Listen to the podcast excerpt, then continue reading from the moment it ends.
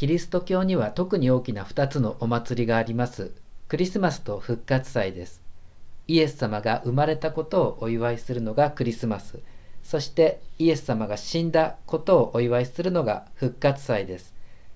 まあ、もちろん復活祭はキリストの復活もお祝いするんですが、でも死と復活は裏表の一つの出来事です。死がなくて復活だけ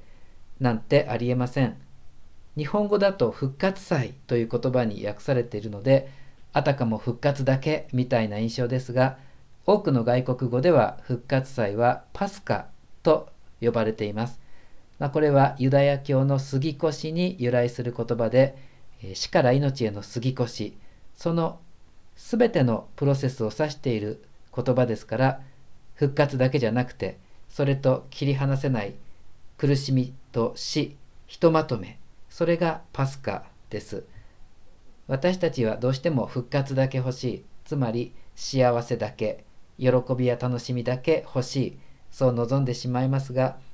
でも今の自分が体験している全ての苦しみ不幸も孤独も不安も疲れや倦怠感もうつうつとした思いも病気も老いも生きる意味が見いだせない虚しさ堕落投げやりな気分物足りなさ。さらには私たちの罪そしてもちろん私たちの死、まあ、こういうものだって全て杉越パスカに欠かせないものです。それがなければパスカは成立しません。今日の受難朗読で語られているのはイエス様がそんな私たちのすべての苦しみも罪も背負って十字架につけられて死んでゆくそのお姿です。皆さんは今どんなことに苛まれているでしょうか？どんなふうに虚しくどんなふうに生きるのが辛いでしょうか？生きるのが嫌で虚しく辛い。だからこそ私たちは十字架を背負ってお苦しみになられるイエス様と固くつながっている。そのことを今日の受難朗読は強く思い起こさせてくれます。イエス様が苦しみを受けて十字架につけられて死んでゆく。これが私たちの目に見える方の復活です。私たちの苦しみ虚しさ不幸。この受難の毎日。これ以外のどこかに純粋なただの復活だなんてものがあるわけではありません。私たちのこの苦しみこそが復活です。今日の受難朗読のクライマックスでは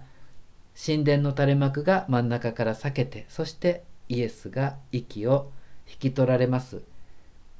まルカはマタイ・マルコと順番が逆なんですね。先に垂れ幕が裂けるんです。まあ、いずれにしても私たちどうしてもこの神殿の垂れ幕の向こう側につまり神様のところに入れなかったでもイエス様の受難と死によってイエス様の体とも言われるこの神殿の垂れ幕が引き裂かれてそれで私たちは神様とつながりました。だから私たちの苦しみには切り裂かれた裂け目ができていてそこからちらちらと光が漏れてきてこの苦しみが復活なのだということを私たちはもうちゃんと知っています。自分の苦しみがイエスの受難と十字架であることを復活であることを今日受難の手術に見つめていきましょう。